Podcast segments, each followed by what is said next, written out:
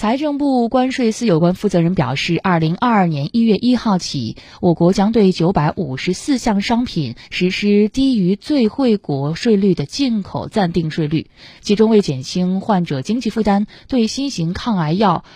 实施零关税。氯化镭注射液实施零关税，降低颅内取栓支架、人造关节等部分医疗产品的进口关税。